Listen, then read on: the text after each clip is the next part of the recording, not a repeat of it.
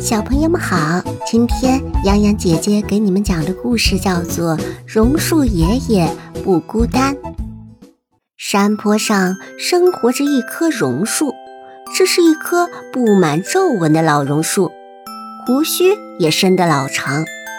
它很孤单。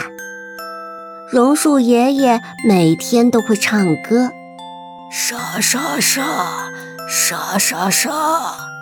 不停地唱着，爷爷，我来为您伴奏。一只小鸟飞过来，然后也唱了起来，叽叽叽，喳喳喳。爷爷，我来为您打鼓。一只青蛙跳过来，然后鼓起了肚子，咕咕咕，咚咚咚。小小的山坡上渐渐热闹起来。现在，如果你仔细聆听，一定能听到。